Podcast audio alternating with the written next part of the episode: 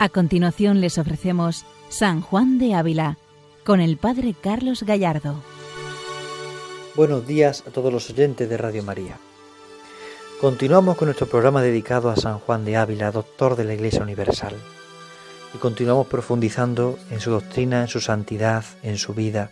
Es este santo maestro el que viene a nuestro encuentro, el que viene a hablarnos al corazón para acercarnos a Dios para acercarnos a la auténtica doctrina de la vida espiritual. Por eso esta carta 184 que estamos desarrollando ampliamente es esta carta llamada Doctrina Admirable, donde precisamente el Santo Maestro nos presenta de una forma muy concreta, muy exacta, muy directa, lo que significa el seguimiento de Cristo, no buscando los consuelos humanos, sino precisamente buscando al Señor, buscando puramente su amor, buscando puramente su misericordia, buscando su bondad. Ahí está el misterio, buscar al Señor y buscarle en todo lo que hacemos y en todo lo que somos. Por ello es tan importante caer en la cuenta de la importancia que tiene en el seguimiento de Cristo no nuestro consuelo, no nuestro gusto, sino su amor, su gusto, su consuelo. Es tan importante el enamoramiento para poder seguir al Señor de cerca. San Juan de Ávila parte de este misterio del enamoramiento, pero quiere evitarnos el engaño. Y sobre esto nos va a hablar hoy. Lleva toda la carta hablando de esto, pero ahora llega otro momento en el que vuelve de nuevo a hacernos caer en la cuenta de que no podemos buscar una santidad engañada, sino que tenemos que vivir no engañados por un camino eh, otro, sino realmente vivido, viviendo el camino que Dios quiere para nuestra vida concreta, el camino que Dios quiere para nuestra vida espiritual. Es muy importante vivir este misterio así, vivirlo con este espíritu, con esta entrega, con esta generosidad, buscar la santidad en lo auténticamente importante, lo que realmente es importante. Escuchemos al Santo Maestro que nos habla de la santidad verdadera y escuchemos el consejo que nos da para no buscar nuestro consuelo, sino el consuelo que Dios nos quiere conceder, buscar a Él y buscar su voluntad. Dice el Santo, la santidad de Ogaño, hermano, se compone de tener grandes deseos en la oración y hacer grandes pecados en la conversación. Lloramos allí los dolores de Jesucristo y luego procuramos darlos a los prójimos. Al rincón reverenciamos la paz del Hijo de Dios y luego ejercitamos la ira y deshonramos y afligimos a los compañeros. Callamos una hora y parlamos todo el día. De manera que sacado en limpio nuestro espiritual aprovechamiento es irnos allá, allí, a callar, orar y pensar en Dios, dándole esto como por precio de lo que deseamos y buscamos, que es devoción y deleite, y luego quedamos como de antes. Bueno, son palabras duras del Santo Maestro, ¿eh? son palabras duras. La santidad de Ogaño, dice, Ogaño significa la santidad actual, la de hoy en día, la que se requiere, la de hoy. A veces se compone en tener grandes deseos en la oración y hacer grandes pecados en la conversación. Ya, ya con esta frase es bastante duro el santo. La santidad de hoy en día, ¿en qué la basamos, la santidad de hoy? La basamos en tener grandes deseos de oración. Yo deseo grandemente la oración, deseo hacer eh, para el Señor, pero al mismo tiempo grandes pecados en la conversación. Es decir, sigo pecando y sigo hablando mal y sigo obrando mal. No, la oración no toca mi vida. Aquí San Juan de Ávila hace la primera denuncia. La santidad de hoy la basamos muchas veces en deseos vanos porque no caen en nuestra vida, no aterrizan en nuestra vida. O sea, deseos de oración, pero sin embargo hacemos grandes pecados en la conversación. Son palabras duras las del Santo Maestro, son palabras duras, pero también al mismo tiempo muy verdaderas. Nos analiza y nos hace caer en la cuenta de lo que es realmente la santidad y lo que no lo es. Vivimos a veces en una santidad de hogaño, es decir, de hoy, hoy en día, una cosa pasajera, de hoy, una santidad para el mundo de hoy. ¿Y qué hacemos? Pues lo que hacemos es grandes deseos de oración, pero sin embargo luego grandes pecados en la conversación. Pero sigue diciendo el santo, lloramos allí en la oración los dolores de Jesucristo y luego procuramos darlos a los prójimos. Es decir, vamos a la oración y lloramos los dolores de Jesús y vemos cuánto le aflige su dolor y cuánto le duele, pero luego después procuramos dar ese dolor a los prójimos y le hacemos sufrir al prójimo y le hacemos pasar mal, lo criticamos, le insultamos y a veces actuamos mal. Fíjense con qué, con qué dureza San Juan de Bre nos, nos llama la atención. Por una parte lloramos los dolores de Jesucristo en la oración, sí, pero por otra damos esos dolores al prójimo. Cuando sin embargo consolamos al Señor, cuando realmente consolamos también al prójimo. Aquí el santo nos hace una denuncia, nos hace comprender, igual que la palabra anterior, el deseo de oración tiene que ir unido a la conversación, al modo de conversar. Ahora, el llorar los dolores de Cristo tiene que estar unido al llorar los dolores de los que sufren y no procurar dolores a los demás. Pero sigue diciendo, al rincón reverenciamos la paz del Hijo de Dios y luego ejercitamos la ira y deshonramos y afligimos a los compañeros. O sea, reverenciamos la paz del Hijo de Dios, pero luego después ejercitamos la ira y deshonramos y afligimos a los compañeros. No, no encontramos paz en el Hijo de Dios, en el silencio, y sin embargo luego em, descargamos la ira y la deshonra con los compañeros con los que, los estamos alrededor nuestro, con los que nos afligimos a los que están cerca de nosotros. El Santo Maestro de nuevo toca, toca la herida. Reverenciamos la paz del Hijo de Dios, pero luego ejercitamos la ira que en nuestro corazón está con el prójimo. Callamos, sigue diciendo el Santo, una hora y parlamos todo el día. Está denunciando nuestras incoherencias. Deseamos la oración y hablamos mal y, pecamos. Lloramos dolores de Jesús, pero procuramos dolor a los demás. Reverenciamos la paz del Hijo de Dios, pero luego ejercitamos la ira, la deshonra y afligimos a los compañeros. Callamos una hora en el silencio para la oración, pero luego fácilmente hablamos todo el día. El santo nos está denunciando las incoherencias de nuestra vida. ¿Cuántas veces hablamos de Dios o de las cosas de Dios, pero luego sin embargo no vivimos en Dios? No trabajamos por vivir en la gracia de Dios, en la virtud. No trabajamos por vivir de verdad en la oración, en el acompañar al que sufre, en el ser consuelo para el otro, en procurar ser instrumento de paz, en el silencio, sino que buscamos momentos para tranquilizar nuestra conciencia en relación con Dios, pero luego en relación con los demás somos demasiado duros y ásperos. ¿Cómo denuncia el santo todo esto? Y además lo hace con dureza, con crudeza, con mucho realismo. La carta, esta carta 184 que dirige a este mancebo, le está hablando con muchísima claridad. Le está mostrando lo que realmente es la vida espiritual y le está demostrando cómo a veces nos engañamos en una falsa santidad, como ahora nos dirá más adelante. Sigue diciendo el santo. De manera que sacado en limpio nuestro espiritual aprovechamiento es irnos allí a callar, orar y pensar en Dios, dándole esto como por precio de lo que deseamos y buscamos, que es devoción y deleite. Y luego quedamos como de antes. Muchas veces reducimos la vida espiritual, según lo dice el santo, bueno, pues sí, a querer tranquilizar nuestra conciencia. Yo voy, hago un rato de oración, yo callo, hago un rato de silencio, hago una obra de caridad y el resto del tiempo como si nada. Mi vida sigue igual. Evidentemente esto es una incoherencia en la vida espiritual. Si la vida espiritual es verdadera, Cristo tiene que calar hasta el fondo del alma y por tanto la experiencia de Dios tiene que calar hasta lo más profundo de mi ser, en el trabajo, en mis ocupaciones, en el ocio, en el tiempo libre, en el descanso, en las tareas ocupacionales, en las tareas más piadosas, las tareas más profanas, en todo tiene que calar la presencia de Dios. No puede ser que reduzcamos nuestra relación con Dios a este rato que rezo el rosario y ya luego el resto del día mi vida, mis cosas. A este momento que voy a misa y luego el resto de mi día mi vida, mis cosas. Corremos un grave peligro si hacemos esto, porque nos estamos engañando. A veces pensamos que la santidad supone simplemente esto, dedicar un rato al Señor, un rato a las cosas de Dios y luego el tiempo mi vida, mi tiempo, mi fuerza, mis ganas, mis tareas, mis gustos, mis caprichos. Quedamos como de antes, como dice el santo. Es necesario examinarse en esto. ¿Hasta dónde soy capaz de dar por amor a Jesucristo. ¿Hasta dónde llega mi corazón el amor a Jesucristo? Ahí está la clave. No tiene que servir esto para desanimarnos, porque todos, evidentemente, cuando leemos a San Juan de Ávila en este momento, leyendo esta carta, pues podemos caer en el desánimo, porque nos damos cuenta de que todos tenemos ciertas incoherencias. Pero no, no escribe el santo esto para desanimarnos, sino para hacernos despertar y decir, oye, despierta, que tu relación con Cristo tiene que fraguar tu vida entera, tiene que transformar tu vida entera. Tu vida con Cristo tiene que ser una vida entera tocada por el amor del Señor. No puede ser una vida en la que solamente se toca algún aspecto de tu relación con Dios y punto. Tiene que haber una relación fraguada plenamente por la relación con Cristo. Tiene que darse plenamente esa relación y esa intimidad y esa amistad. Sigue diciendo el santo.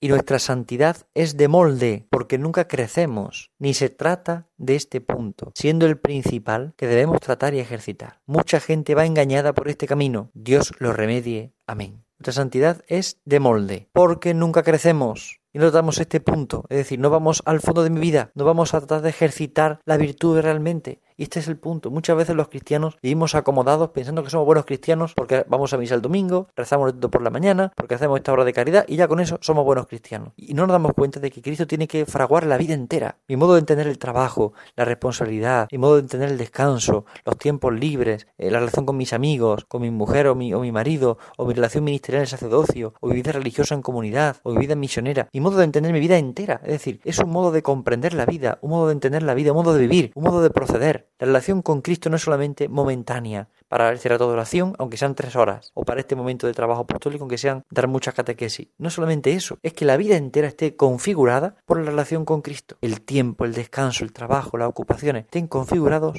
por el amor a Jesucristo. Y este es el punto importante. Si no, viviríamos engañados, viviríamos engañados. Por eso el principal, la principal tarea es ejercitar y ejercer que mi vida en Cristo esté fraguada entero, todo lo que hago, todas mis relaciones humanas, mis relaciones profesionales, mis relaciones laborales, todo tiene que estar fraguado y empapado por esa relación de intimidad con Jesucristo. Aquí está lo importante, darnos cuenta de lo que realmente importa, de lo que vale la pena, de lo que merece la pena. Es decir, la relación con Cristo no es algo eh, anodino, no es algo así pasajero, tiene que ser algo que frago mi vida entera, es decir, tiene que empapar mi vida entera y empaparla hasta el punto en el que todo lo que hago tiene que estar impregnado de Jesucristo y tiene que tener sabor a Jesucristo. Por eso el rato de relación es con Él. Y luego la relación con mi compañero de trabajo es con Cristo dentro del corazón. Mi relación con mi familia es en Cristo. Evidentemente tenemos siempre limitaciones, faltas, caídas, pero nuestra atención tiene que estar dirigida continuamente a Jesucristo. Tiene que estar todo fraguado y empapado por el amor del Señor. Sigue diciendo el santo, mirad, hermano, que os cumple más tomar la mano de este buen aviso que os doy, porque os levantéis, que no tropezar al pie de los malos huesos que los falsos cantos atraviesan para que caigáis, induciéndoos que busquéis los deleites de Dios y no su cruz. Esto que os digo, amigo, que debéis vos hacer, si por dicha no queréis ser compañero de su engaño, y malo como ellos, y aún peor, porque no excedan en maldad, pues no les queréis exceder en virtud y santidad verdadera. Guardaos de estos huecos y vacíos que no dejan cosa de Dios ni aun de sí, que todo lo que vierten en la conversación espiritual, que ellos dicen y cuando les faltan verdades vienen a las mentiras y aun tratar de pecados y aun sin asco de cometerlos. San Juan de Ávila es muy duro en la denuncia que hace, es muy duro. Se ve que esta carta la dirige a una persona que tiene vida espiritual, seria, pero que tiene algún error, alguna limitación o se deja engañar de alguna forma. Porque es bastante duro para hacernos caer en la cuenta de ciertas tareas, de ciertas cosas, ¿no? Por eso nos dice, más tomar la mano de este buen aviso que os doy. Es decir, caer en la cuenta de este aviso. No, no es un aviso eh, pasajero, es algo importante. Y hay que levantarse no para tropezar otra vez, sino para mantenernos en pie. Porque a veces nos levantamos queriendo tropezar de nuevo, es decir, buscando tropezar de nuevo. Nos levantamos, nos confesamos rápido porque hemos caído en una falta, y, pero, pero, pero no hago propósito de la enmienda. Rápidamente sigo adelante y sigo con mi vida de pecado en muchos casos. Entonces el santo dice, no, no, levantaros, pero para levantaros de verdad, para luchar de verdad. No significa esto que uno no caiga por debilidad, sí, evidentemente, pero es distinto caer por una debilidad con un propósito firme de no volver a pecar, a caer en una debilidad, levantarme sabiendo que mañana voy a caer de nuevo porque no voy a hacer nada por evitarlo. Esta es la diferencia. Y en el fondo, ¿qué está demostrando? Que muchas veces buscamos el consuelo de Dios, pero no buscamos su cruz. Buscamos los deleites de Dios y no su cruz. No buscamos seguir en la cruz, buscamos seguir en el consuelo, en sentirme a gusto, sentirme cómodo, experimentar gozo, consuelo, paz, y sin embargo no experimento, no quiero experimentar la cruz. No buscamos la cruz. Y el seguimiento de Cristo implica siempre cruz. En la vida es necesario experimentar la cruz. Y en muchos momentos tenemos que experimentar la cruz. Los deleites de Dios no es lo que tenemos que buscar directamente, sino buscar participar de su cruz. Y Él nos dará el deleite, el consuelo que crea conveniente en su momento, porque el Señor es tan bueno con nosotros que nos sabe consolar y fortalecer. San Ignacio en la cuarta semana de ejercicio nos recuerda que Cristo tiene por oficio consolar. Cristo resucitado tiene por oficio consolar. Esto es, cierto. O sea, el Señor nos va a dar consuelo, pero da consuelo a aquel que busca su cruz, aquel que se abraza a la cruz, no aquel que busca el deleite de Dios. El consuelo no se debe buscar directamente, debe buscarse estar con Él. Y ese estar con Él en la cruz también lleva consigo como regalo, como gracia, como don, precisamente un consuelo. Por eso, si queremos ser sus compañeros, compañeros de Cristo, debemos salir de nuestro engaño y del mal y crecer en la virtud y buscar a aquellos que crecen en la virtud y nos ayudan a crecer en la virtud y no buscar a aquellos que nos hacen crecer en el mal. La verdadera santidad es crecer en la virtud y requiere ejercicio de virtud. Y no se hace esto de golpe en un día, sino que evidentemente es un ejercicio, por lo tanto una actividad a la que hay que volver a ella continuamente. Es decir, un ejercicio, una tarea, un modo de proceder que cambia, pero en el fondo es buscar la virtud. Guardad estos huecos y vacíos que no dejan cosa de Dios ni aun de sí, que todo lo no lo vierten en la conversación espiritual. Es decir, muchas veces hay que dejar que entre la gracia de Dios en el corazón. Y a veces tenemos tantas conversaciones, entre comillas, espirituales, que cuando faltan verdades que se viven, se mienten. Y a veces incluso se peca. Es decir, pensamos que la vida espiritual consiste en tener conversaciones espirituales, en hablar siempre de algunas cosas de Dios, pero que al final eso, como falsamente se hace, falsamente se cae. ¿Por qué? Porque al final uno comienza con conversaciones espirituales que luego suelen acabar en situaciones complicadas o incluso pecaminosas. Por eso no está la fuerza tanto en hablar o en tener conversaciones espirituales, sino en ser de Cristo, en vivir abrazado a la cruz, en vivir entregado al Señor, en vivir dando la vida por Jesucristo, entregando del todo el corazón a Jesucristo. Ahí está el secreto. Y aquí está la clave. Por eso muchas veces incluso pecamos con facilidad de palabra y aún sin asco de cometer ese pecado, dice el santo. Y aún sin asco de cometerlo, porque en otro momento también no te siquiera tenemos asco de cometer ese pecado. Al final hacemos las paces con el pecado y hacemos las paces con la mediocridad. ¿Cuántas veces el que no tiene vida espiritual auténtica se descubre con el tiempo? Aparentemente puede parecer santo, pero con el tiempo, la conversación, el modo de vivir, uno se da cuenta de que ni siquiera hay asco ante el pecado. Y la primera eh, situación para aquel que quiere ser del Señor es el asco al pecado, el asco a buscar un consuelo en las cosas del mundo, sino que desea buscarlo en las cosas de Dios y buscarlo en el Señor. Pero sigue diciendo el santo, no sé qué os pueda decir, hermano, siendo estas unas costumbres tan antiguas, tan recibidas y aprobadas de los santos, que quien tomare agora la mano, como yo la tomo, para contradecirlos, yo solo y con muy pocos, a tantos millares, queriendo desquiciarles de su modo de santidad falsa en que están fundados. Temo pasaré no pequeño peligro, y sé que no me han de tener por de tan buen consejo, cuanto es necesario y ser tenido quien ha de aconsejar y adestrar a los otros, si por ventura no quisiese dejarme agora, como dicen, al retortero, y arrastrar a la cola del mundo con los otros. Esto, amigo, no me conviene, pues que con celo de Dios tomé este cargo de desengañar a algunos que andan muy fuera de camino, entendiendo que van por espiritual. San Juan de Ávila es consciente del peligro en el que se mete. Es decir, cuando una persona corrige a aquellos que se consideran ya espirituales, pues suele salir siempre escaldada, como suelen decir en el refrán castellano. La persona que, que busca la virtud verdadera y ayuda a otros a darse cuenta de que están engañados de una santidad falsa, al final suelen salir siempre escaldados. ¿Por qué? Porque no se entiende, no se entiende. Sin embargo, el santo comprende que su misión es desengañar a los que andan fuera del camino y a los que se creen que son espirituales. El santo está atacando de alguna forma a los iluminados también directamente en esta carta. ¿Por qué? Porque aquellos se creen que son espirituales, pero sin embargo no viven de verdad el camino espiritual.